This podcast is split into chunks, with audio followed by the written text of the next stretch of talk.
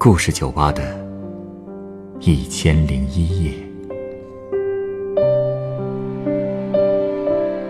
本节目由北京人民广播电台故事广播与凤凰网有故事的人频道联合制作。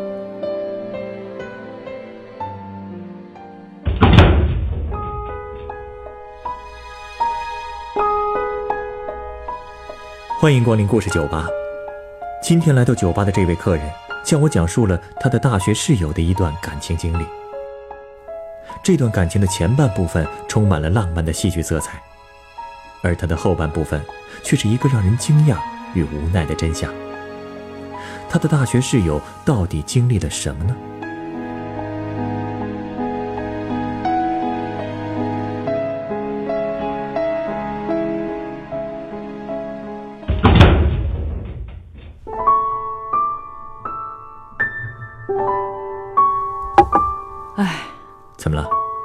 情不好？今天刚送一个好朋友去机场，心里不是滋味儿啊。他是要去很远的地方吗？不是，他是回深圳，他家在那儿。我只是担心他以后的日子怎么过。他遇到什么事儿了吗？他的这个事儿都能写小说了，这么有戏剧性啊！嗯，真是各种让人没想到。我这个朋友啊，嗯，她姓白，我就叫她白小姐吧。她是我的大学室友，我们大学期间关系就不错。其实说起她的形象，真的挺普通的，普通到就算你见到她，一转身儿也就忘了她的样子了。可是就是这样的姑娘，却曾经有过一段特别让人羡慕的爱情。你的意思是，灰姑娘遇到了白马王子这样的故事吗？嗯，类似吧。我记得白小姐干的第一件让人印象深刻的事儿，就是在大一的时候，我们上法语选修课，白小姐竟然跟我们的法国女外教说，她的理想是做一个家庭妇女，找个普通的男人结婚生子，过最平凡的日子。你是不知道呀，我们那个女外教可是个特别开放的女人。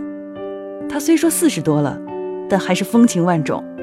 听说她去过几十个国家，交过各种肤色的男朋友，但是坚决不结婚。看来白小姐的婚姻观跟你们外教是格格不入啊！就是啊，所以当时全班是哄堂大笑。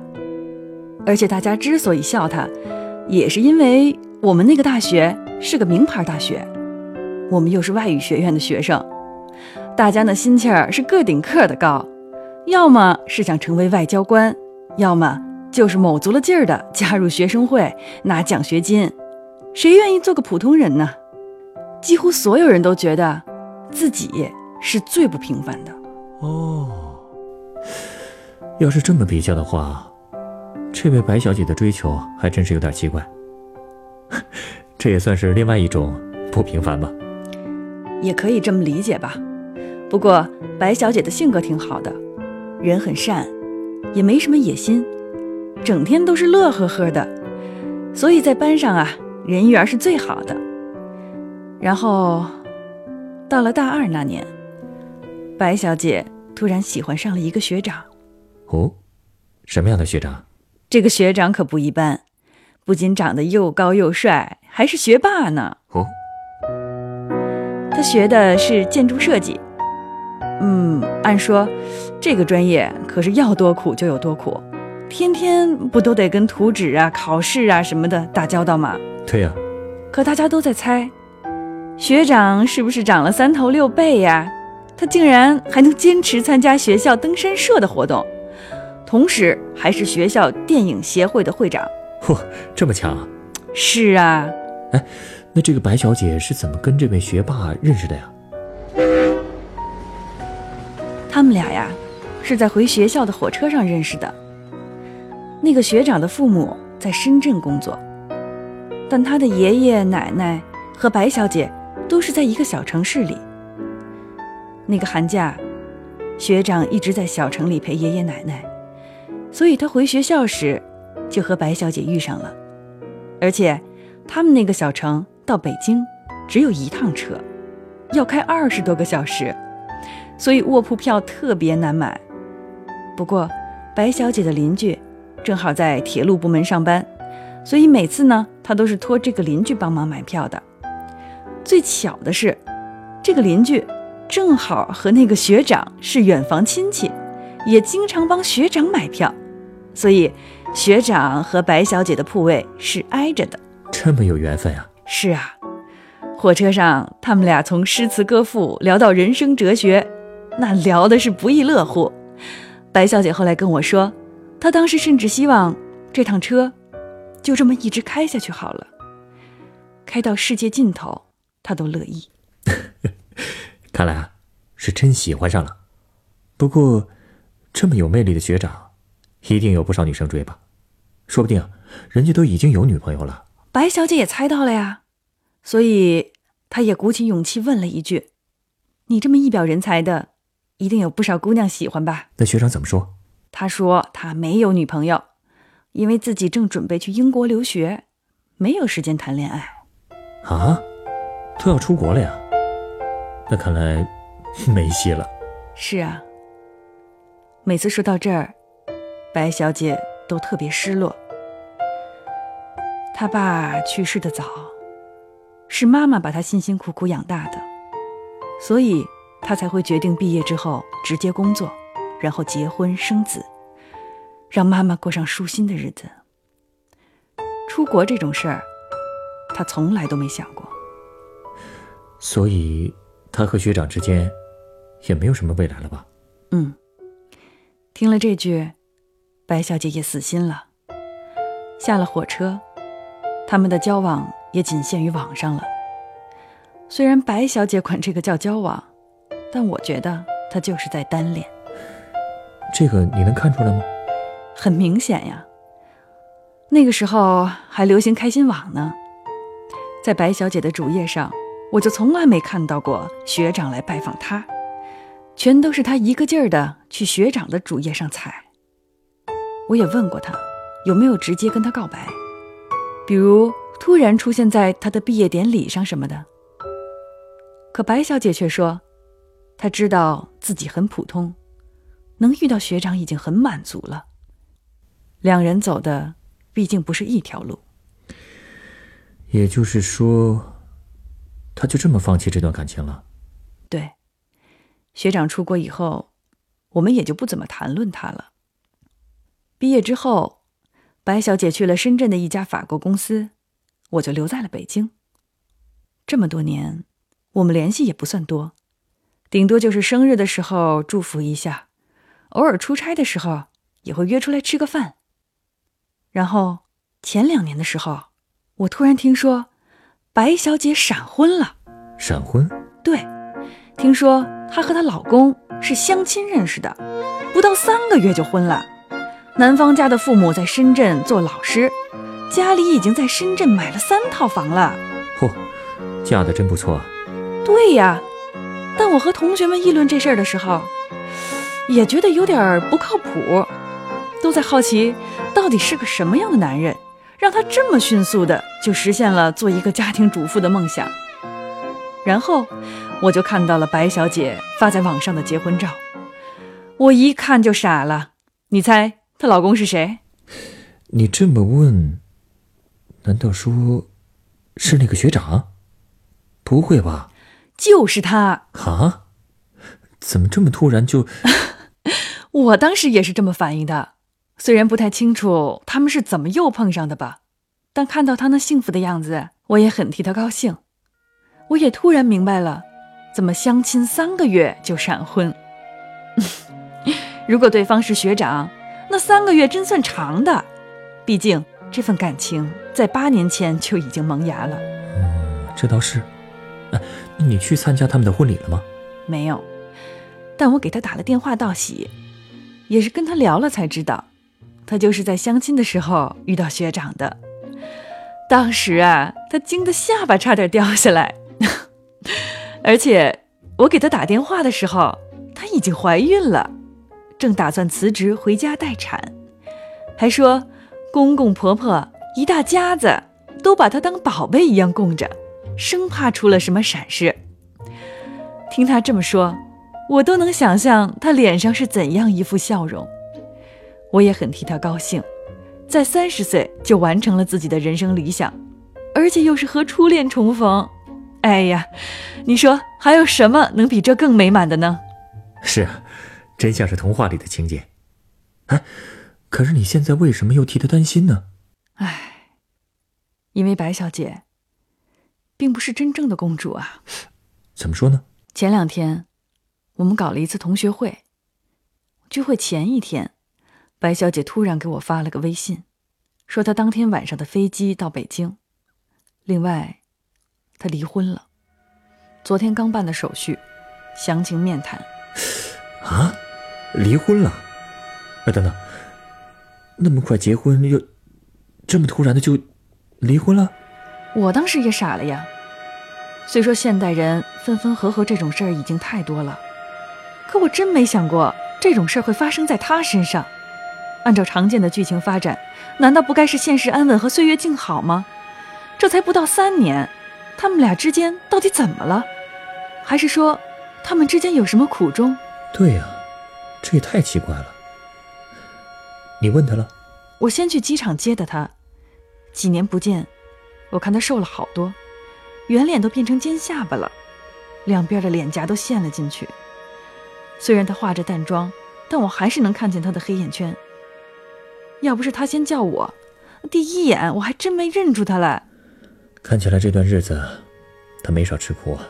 唉，我甚至在猜，难道那个学长是个家暴狂？怎么把白小姐折磨成这个样子了？回家以后都已经快凌晨了，我给白小姐煮了杯牛奶，端过去的时候，我看见她在发微信。她跟我说，她是在给前夫发信息，确认一下儿子是不是已经乖乖睡觉了。她说。这是他第一次离开儿子三天以上，他怕孩子闹。听上去两个人的关系似乎也还没有太僵，孩子就留给学长养了。听着是这意思，所以我也终于开口问了，问他为什么喜欢了学长这么久，却这么快就离了婚。他说，结婚是学长提的，离婚是白小姐自己提的。白小姐一直把和学长的重逢当成老天送的礼物，但她也能感觉到，学长其实并没有那么爱她。可是毕竟结婚了呀，所以白小姐一直在想，是不是上天在对她说，不要放弃，好好把握第二次的机会。她一直相信感情是可以培养的，所以这两年多，白小姐。真是全心全意的对学长好，真心实意的孝顺公婆，而且还辞了职，在家带孩子。可是，学长却跟白小姐说：“白小姐越是这样，他就越难受。”哎，等等等等，我真是越听越糊涂了。这个学长既然不爱白小姐，干嘛要结婚呢？白小姐说：“估计是家庭的压力吧。”学长需要赶紧找一个女人结婚生子，传宗接代。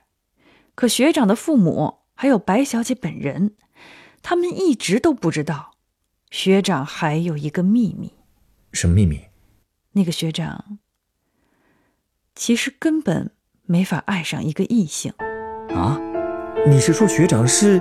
嗯。白小姐告诉我，自从她怀孕后，学长就没碰过她。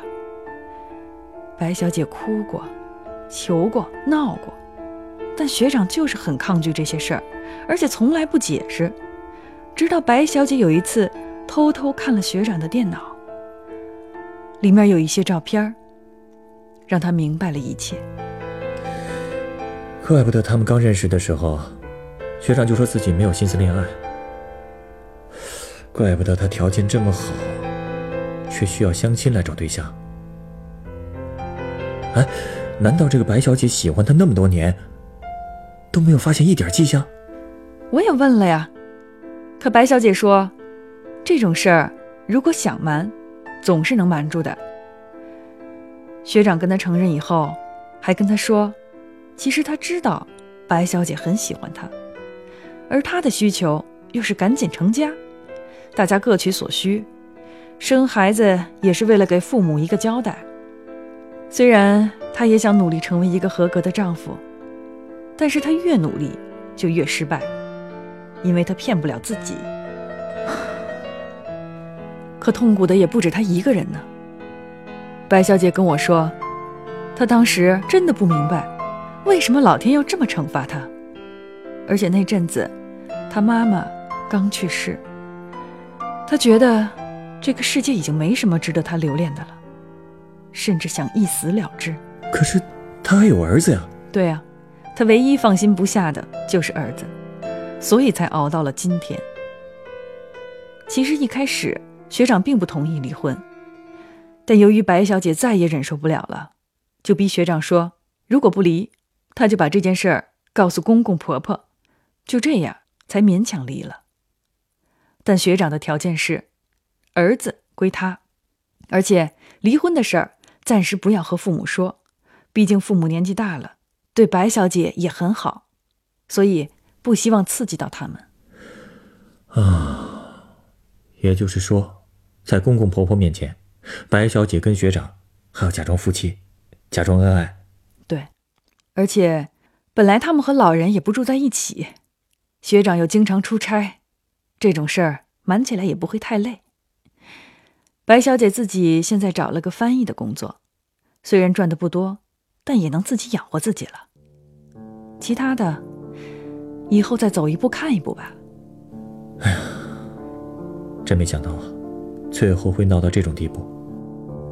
其实我也想问他，怎么舍得放弃儿子的抚养权？但最后，还是没问出口。是啊，哪个母亲舍得呢？这也是不得已而为之。嗯，想来想去，他也只有这条路可走了。好在他也开始自食其力了，也算是有了个新的开始。之后的三天，他一直住在我家，除了参加同学聚会。几乎就没出过门。那其他同学知道他离婚的事吗？不知道，白小姐只跟我说了。所以在饭桌上，他也特别低调。偶尔有人问他闪婚的事儿，她也只是随便聊上几句，然后再找个话头，把重心转移到别人身上。今天送他去机场，跟他分开之前，我使劲抱了抱他，跟他说：“以后要好好照顾自己。”有事就说话，别全都一个人扛。然后，他竟然握住了我的手，特别认真的跟我说：“无论父母怎么催婚，你可千万别着急，千万别学我，没有怎么真正的恋爱，了解彼此，就匆忙的结了婚，发现了问题，也晚了。虽然很多事儿说到底都是命，但是日子还是过给自己的。”遇到一个人，一定要了解清楚了，想好了再结婚。美好的事情总是需要耐心的。嗯。他说这些话一点都不悲伤，就好像带着一种千帆过尽，劫后余生的感慨。最后，他跟我说：“那些没有杀死你的，一定会让你变得更强大。”经历了这么多，感觉白小姐也真的变得成熟了，再也不是那个憧憬着缘分天注定的浪漫小女生了。不过，变成熟的代价也确实太大了呀。是啊。啊，我突然想到一杯酒，想要送给你，你稍等。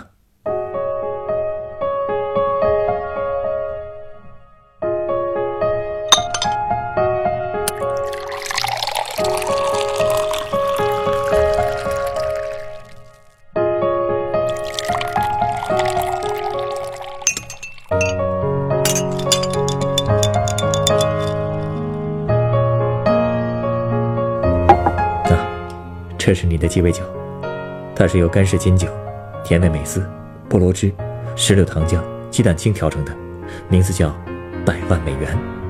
百万美元，这是什么意思呀？这款酒流行于上世纪二十年代美国经济繁荣的时期，那个时候赚钱很容易，很多好事呢看起来就像是天上掉馅饼，所以生活就像这杯酒一样，味道很甜。但是，天上哪有掉馅饼的好事呢？很多时候，我们感觉自己幸运的就像中了百万美元的大奖，但事实上，越是这种时候，越不能被幸福冲昏了头。白小姐最后对你的忠告非常中肯，无论是婚姻还是其他人生中的重大抉择，一定不要太心急，仔细观察分析之后，再做选择。真正美好的事情，总是需要耐心的。